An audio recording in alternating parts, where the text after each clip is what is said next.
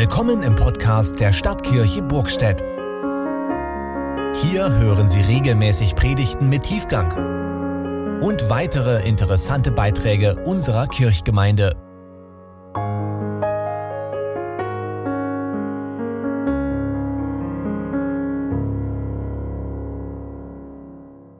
Ihr Lieben, das ist natürlich wirklich eine spannende Begebenheit, die wir eben gehört haben.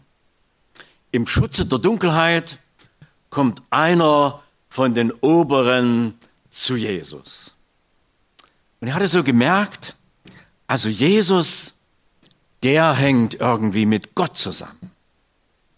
Und darum wollte er in eine Fachdiskussion mit ihm hineinkommen. Doch Jesus, der konfrontiert ihn sofort und sagt, der Mensch braucht eine neue Geburt. Auf die Rückfrage präzisiert Jesus seine Aussage und sagt, es geschieht durch Wasser und Geist. Und dann noch einmal im Vers 8 steht das dann, aus dem Geist geboren. Damit spricht Jesus dieses Kernthema Heiliger Geist an, das uns miteinander beschäftigen soll. Und der Nikodemus, der hat ein Problem damit. Ich denke, es ging ihm wie vielen in den Gemeinden, in den Kirchen. Als Gelehrter hätte Nikodemus natürlich auf alle Fälle wissen müssen, was in der Heiligen Schrift, also im Alten Testament, vom Heiligen Geist steht.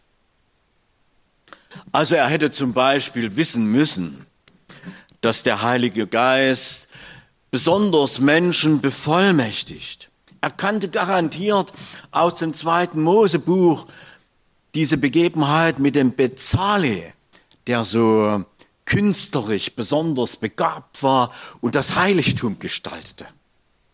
Oder er wusste natürlich von den Richtern Israels, beispielsweise von dem Gideon, der aus einer einfachen Familie kommt, erst einmal den ganzen Schutz seiner Familie beseitigte und dann durch den Heiligen Geist bevollmächtigt worden war zur Führung Israels. Oder er kannte ja auch diese Passage aus Jesaja, die Jesus dann später mal in Nazareth in der Synagoge vorgelesen hatte. Kapitel 61 Jesaja, wo es da heißt, der Geist des Herrn ist auf mir und hat mich gesalbt und gesandt, Menschen in eine Erneuerung zu bringen, Herzen, die zerbrochen waren, wieder zu heilen, Gefangene freizusetzen und vieles mehr. Und natürlich, was der Prophet Hesekiel gesagt hat, dass Gott einen neuen Geist zur Erneuerung der Herzen geben würde, steht im Kapitel 36 dort. Und ganz bestimmt musste der Nikodemus wissen, was im Buch Joel steht, wo es heißt, dass Gott seinen Geist auf alles Fleisch gießen will, also auf alle, jung und alt, alle Menschen. Und der Petrus, das kennt ihr ja, hat ja in der Pfingstpredigt das dann wieder aufgenommen und sagt, erfüllt. Das ist erfüllt. Ich denke mal, all das, was ich jetzt so angedeutet habe und garantiert noch viel mehr, das kannte der Nikodemus. Aber offensichtlich spürte er, dass einfach so theoretische Kenntnis oder Wissen nicht dem entspricht, was er bei Jesus wahrnimmt. Er muss so eine Ahnung gekriegt haben davon, eigentlich ist da noch viel mehr Tiefgang erforderlich. Jesus wirkt auch in die Tiefe des Lebens hinein. Er bringt vielleicht auch das, was total verborgen ist, aber da ist, ins Licht und bringt eine Veränderung hinein. Also dem allen, was da so in der Bibel über den Heiligen Geist steht, müssen wir miteinander heute mal so auf die Spur kommen und fragen, einfach mal ein Stück gründlicher nach dem Heiligen Geist.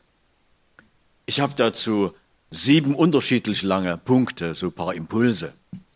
Also mal so zunächst geschichtlich interessant und bedeutsam. Man kann sicherlich sagen, der Heilige Geist spielte in vergangenen Jahrhunderten eine untergeordnete Rolle. Sein Wirken ist ganz wenig im Blick gewesen. Und auch so die theologische Wissenschaft hat dem Heiligen Geist wenig Aufmerksamkeit gewidmet. Also vernachlässigt, könnte man sagen. Und so ist das normal, könnte man beinahe denken, dass viele mit dem Heiligen Geist gar nicht viel anfangen können. Auch die Meinung, die Vorstellung gehen ziemlich auseinander. Für manche ist das ein Reizthema und für andere wieder die entscheidende Kernfrage. Geschichtlich gesehen hat dann am Anfang des 20. Jahrhunderts noch einmal dieses Wirken des Heiligen Geistes Bedeutung gewonnen, auch mit dem Entstehen etwa der Pfingstbewegung. Es gab viele zahlreiche Aufbrüche, auch schon Jahrhunderte vorher.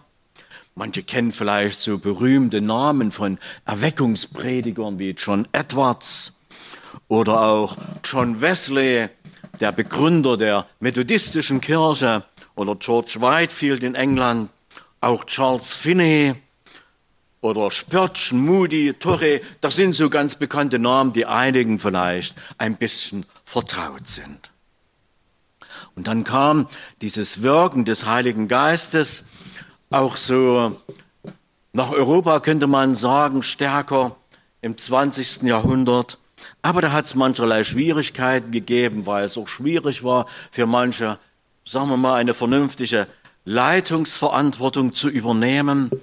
Und so haben die Vorbehalte gegen den Heiligen Geist zugenommen. Und es war, ich sag mal, wie das Wirken des Heiligen Geistes blockiert.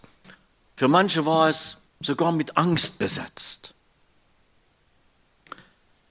Heute könnten wir sagen, dass Kirchen und Gemeinden, die sich dem Wirken des Heiligen Geistes sehr öffnen, weltweit am stärksten wachsen.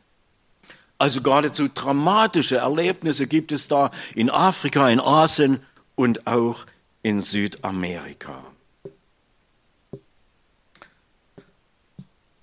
Ein nächster Stichpunkt. Von Jesus prophetisch angekündigt im Zusammenhang mit Jesus. Das ist, ich sage es manchmal gerne so, da ist das ganz einfach verständlich, wie die Vorweihnachtsgeschichte. Kennt ihr ja alle, ne? Dass von Johannes dem Täufer gesagt wird, dass er schon vom Mutterleib an mit dem Heiligen Geist erfüllt war. Oder dass der Engel zu der Maria kommt. Und ihr sagt, der Heilige Geist wird über dich kommen und die Kraft des Höchsten wird dich überschatten. Oder bei der Elisabeth, wo dann Maria und Elisabeth einander begegnen als Schwangere und spannenderweise der Heilige Geist berührt und sie das spüren, wie da eine Berührung vom Heiligen Geist in ihrem Leib ist. Spannend. Und wenn wir dann noch so ein bisschen weiter in der Bibel blättern, das ist das dritte Stichwort. Es gibt natürlich so verschiedene Bilder und Symbole für den Heiligen Geist. Also da ist zum Beispiel vom Wind die Rede oder von der Taube. Ihr wisst das von der Taufe Jesu. Das, da heißt dann, dass der Heilige Geist wie eine Taube sich auf ihn setzte. Oder von Pfingsten Feuer. Da denken wir natürlich an eine gewaltige Berührung, auf, an Reinigung und vieles mehr. Oder auch lebendiges Wasser. Da hat Jesus mal gesagt, ein großen Fest in Jerusalem. Also wer sozusagen dem Wort Gottes vertraut, von des Leibe werden Ströme lebendigen Wassers fließen. Steht übrigens in Johannes 7. Oder der Heilige Geist wie ein Siegel, der das wie festhält, bestätigt. Also ein Zeichen dafür, ja, da gehört jemand zu Gott. Das war schon das dritte Stichwort. Damit kommen wir zum vierten. Jesus und der Heilige Geist. Also man könnte sagen, das Neue beginnt mit Jesus. Wir hatten schon vieles jetzt miteinander in den Blick genommen, sogar so besondere Geschehnisse, das im Mutterleib der Heilige Geist berührt hat.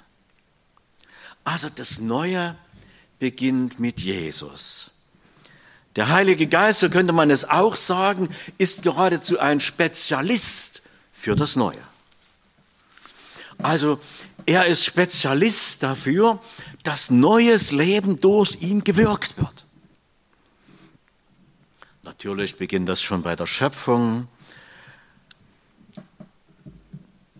Das neue Leben kann also nur eigentlich durch den Heiligen Geist empfangen werden. Maria zum Beispiel, ich hatte es schon mal angedeutet, war dazu bereit. Der Heilige Geist wird über dich kommen, sagt der Engel zu ihr, und die Kraft des Höchsten wird dich überschatten. Darum wird auch das Heilige, das geboren wird, Gottes Sohn genannt werden. Steht Lukas 1. Also sozusagen vor der uns allen wohlbekannten Weihnachtsgeschichte. Das war wie der Übergang zu etwas völlig Neuem, was einfach nur Gott schenken kann. Und wir als Menschen können dieses Neue empfangen.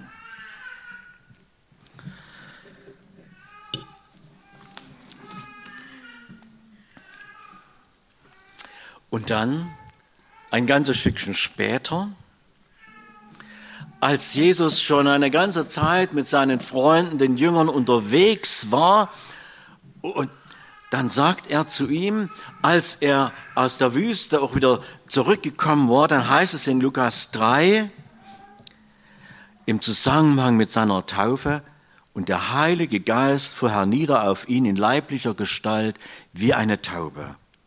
Und eine Stimme kam vom Himmel, du bist mein geliebter Sohn, an dir habe ich wohlgefallen. Und Lukas erzählt dann noch ein Stückchen weiter, genau das, was ich vorhin schon mal so angedeutet hatte, wo Jesus in der Synagoge von Nazareth, wir müssen uns das vorstellen, so eine Schriftrolle kriegt, die dann aufgerollt wird und dann vorliest aus dem Propheten Jesaja. Vorher erzählt Lukas, dass Jesus voll des Heiligen Geistes zurückgekommen war und seine Kunde, also die Kunde von ihm im Land schon umherging. Und dann liest Jesus. Ich lese das nochmal. Vorhin habe ich ja nur so aus dem Kopf zitiert. Der Geist des Herrn ist auf mir, weil er mich gesalbt hat, zu verkündigen das Evangelium den Armen. Er hat mich gesandt zu predigen den Gefangenen, dass sie frei sein sollen und den Blinden, dass sie sehen sollen, und den Zerschlagen, dass sie frei und ledig sein sollen, zu verkündigen das Gnadenjahr des Herrn. Und als er das Buch zutat, gab er es dem Diener, setzte sich, und aller Augen der Synagoge sahen auf ihn. Und er fing an, zu ihnen zu reden, heute ist dieses Wort der Schrift erfüllt vor euren Ohren. Spannend. Heute, sagt er, da ist wie eine, eine Türöffnung für diese wunderbaren Zusagen von Jesus. Und dann später, wir gehen mal schon ein ganzes Stückchen weiter, nach Ostern sozusagen, vor der Himmelfahrt, das ist jetzt der fünfte Akzent, den ich mal so benenne, kündigt Jesus den Heiligen Geist seinen Freunden, den Jüngern an. Das Spannende ist, was Lukas schreibt. Und zwar im 24. Kapitel, also ganz am Ende, da sagt, erzählt Lukas, dass Jesus zu den Jüngern sagt, also, ihr lieben Freunde, ihr müsst jetzt mal, ich zitiere es frei so aus dem Kopf, mal in Jerusalem bleiben, bis diese Verheißung vom himmlischen Vater auf euch kommt und ihr bekleidet werdet mit der Kraft aus der Höhe. Das ist wie ein Befehl. Er sagt, bleibt mal ruhig sitzen und wartet darauf, macht nicht vorher los. Das ist wie, ähm, ja, wie transparent für uns, dass wir selber auch darauf angewiesen sind, diese Kraft und Fülle des Heiligen Geistes zu erbitten, zu erwarten und zu empfangen. Und man merkt das natürlich immer wieder, wenn der Geist Gottes wirkt. Wir haben das sicher vielfältig schon miteinander erfahren und erlebt. Und dann hat der Lukas in der Apostelgeschichte Kapitel 1 das noch einmal so verdeutlicht. Das Interessante war, dass Jesus, ich sage mal, wie ein Seminar mit seinen Freunden, den Jüngern, kurz bevor er in die Unsichtbarkeit, in die Welt Gottes hineingegangen ist, gehalten hat. Und da sagt er ihnen, das sind die Verse 5 und 8 in Apostelgeschichte 1. Johannes hat zwar mit Wasser getauft, ihr aber werdet mit Heiligen Geist getauft werden nach diesen wenigen Tagen. Ihr werdet Kraft empfangen, wenn der Heilige Geist auf euch gekommen ist und werdet meine Zeugen sein, sowohl in Jerusalem wie auch in ganz Judäa und Samarien bis in die letzten Gegenden der Erde. Also diese wunderbare Zusage der Kraftausrüstung die uns allen natürlich gilt, die so auch wie ein transparentes Wort ist, was durchstrahlt hinein in die christliche Gemeinde.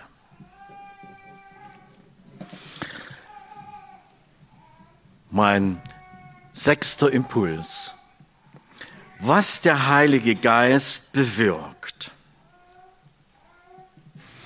Wir haben ja schon herausgefunden und gehört, dass für den Heiligen Geist eine ganze Reihe unterschiedlicher Zeichen und Symbole in der Bibel sind. Auch etwa vom Wind gesprochen ist. Das bedeutet auch, man kann ihn nicht einschachteln, nicht einsperren man kann eigentlich dann deswegen auch nicht so eine richtige, klare Systematik über den Heiligen Geist erstellen, sozusagen eine Dogmatik, wo man alles ganz genau hat und formuliert hat. Nein, wir entdecken ein vielfältiges Wirken des Heiligen Geistes. Wir können nicht über ihn verfügen, ihn auch nicht in den Griff kriegen, auch nicht kontrollieren. Er will uns selber kontrollieren. Er will uns leiten, ermutigen, stärken und führen. Und ganz besonders will er uns erfüllen. Also das nochmal so anders auf den Punkt gebracht.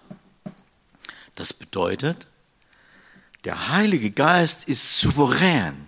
Er ist vielfältig und passt in kein festgelegtes Schema. Wir denken darüber nach, was der Heilige Geist bewirkt. Sind also noch bei meinem sechsten Impuls. Also da können wir zum Beispiel sagen, Menschen werden Kinder Gottes. Sie werden von neuem geboren. Sie werden geprägt durch das Wirken des Heiligen Geistes, auch durch die Früchte des Heiligen Geistes wie Liebe, Güte, Freundlichkeit, Langmut und Geduld zum Beispiel. Und der Heilige Geist macht natürlich aufmerksam auf Jesus. Aber wisst ihr, dieses Menschen werden Kinder Gottes, Söhne, Töchter Gottes. Wisst ihr, das ist so ein total spannendes Geschehen. Auf einmal merkst du, ich komme in einen ganz neuen Frieden hinein. Mein Leben hat ein ganz neues, ja das entscheidende Fundament bekommen. Es hält jetzt viel eher den Stürmen des Lebens stand. Die Bibel hat ja manchmal auch so bildhafte Ausdrücke wie eine Burg oder Licht auf dem Weg. Der Heilige Geist bewirkt auch so eine tiefe Entscheidung zu sagen, du Jesus, komm jetzt in die Mitte meines Lebens. Sei du mal der Chef. Du darfst sozusagen auf dem Thron meines Lebens sitzen. Und von dir kommt diese Inspiration, diese Leitung in all diese Bereiche meines Lebens hinein. Und ich merke, damit geht es mir gut. Der Petrus hat das mal auch so zusammengefasst. Im ersten Petrusbrief steht das im ersten Kapitel, gelobt sei Gott und der Vater unseres Herrn Jesus Christus. Er hat uns entsprechend seinem großen Erbarmen wiedergeboren, neu gezeugt, geboren seiner lebendigen Hoffnung durch die Auferstehung von Jesus Christus aus den Toten. Da fällt sozusagen, ich sag's mal einfach so, Karfreitag und Ostern und Pfingsten zusammen. Ein solches Erleben. Spannend. Wirklich spannend.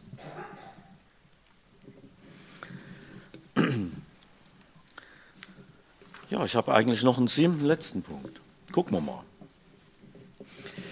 Den habe ich genannt, in der Kraft des Heiligen Geistes leben. Entschuldigung. Also wenn jemand zum ersten Mal so mit dem Heiligen Geist erfüllt wird, dann spricht die Bibel zum Beispiel auch davon, wie getauft werden vom Heiligen Geist, kommt ein paar Mal im Neuen Testament vor. Das ist wie so eine, ich sage mal, Anfangserfahrung für das Leben mit dem Heiligen Geist, in der Kraft des Heiligen Geistes. Aber dieses Leben jetzt soll ja weitergehen, das soll wachsen und reifen, in eine Fülle kommen, in eine Stabilität kommen, wie das Paulus zum Beispiel im Epheserbrief aufgeschrieben hat. Und weil das so wichtig ist, dass wir eine Stabilität in unserem Christsein empfangen und darin wachsen und reifen, steht dann auch so zum richtigen Mann und zur richtigen Frau werden sozusagen. So etwas sagt das die Bibel. Deswegen sagt der Paulus im Epheserbrief Kapitel 5 Vers 18 trinkt nicht so Haufen Wein, sondern, das war jetzt auch frei zitiert, habt ihr gemerkt, sondern lasst euch immer wieder vom Heiligen Geist erfüllen. Darauf kommt es an. Lasst euch wirklich vom Heiligen Geist erfüllen. Dann heißt es weiter, jetzt zitiere ich mal wörtlich, also wörtlich heißt, werdet voll Geist, indem ihr zueinander in Psalmen und Lobliedern und geistlichen Liedern redet und dem Herrn mit eurem Herzen singt und spielt. Wunderbar, ne? Da ist so etwas zu spüren von einer, ja, von einer Fröhlichkeit, von einer Zuversicht, von einer hoffnungsvollen Ausrichtung. Und wisst ihr, diese Grunderfahrung, erfüllt zu werden vom Heiligen Geist, lehrt die Bibel ganz eindeutig. Ohne diese Geisterfüllung in unserem Leben fehlt uns etwas ganz Entscheidendes in unserem Christsein. Das betonen die Apostel und natürlich Jesus immer wieder. In 1. Korinther 4,20 hat Paulus mal so einen kleinen Satz formuliert. Da sagt er, das Reich Gottes steht nicht in Worten, sondern in Kraft.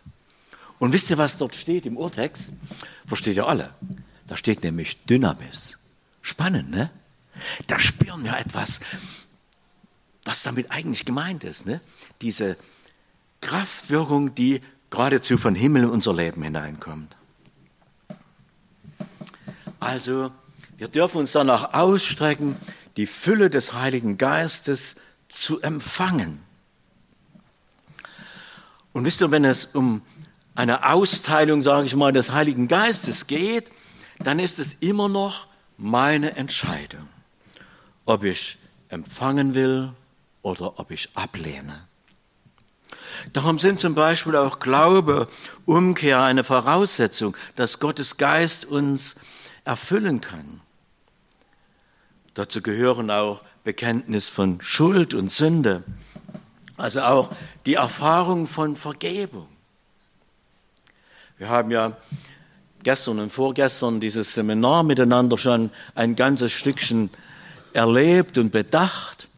Und wisst ihr, was, was eine Schlüsselaussage, die in verschiedenen Vorträgen vorkam und in unseren praktischen Erfahrungen war? Ihr könnt es vielleicht erraten. Vergebung. Vergebung ist wie ein Türöffner.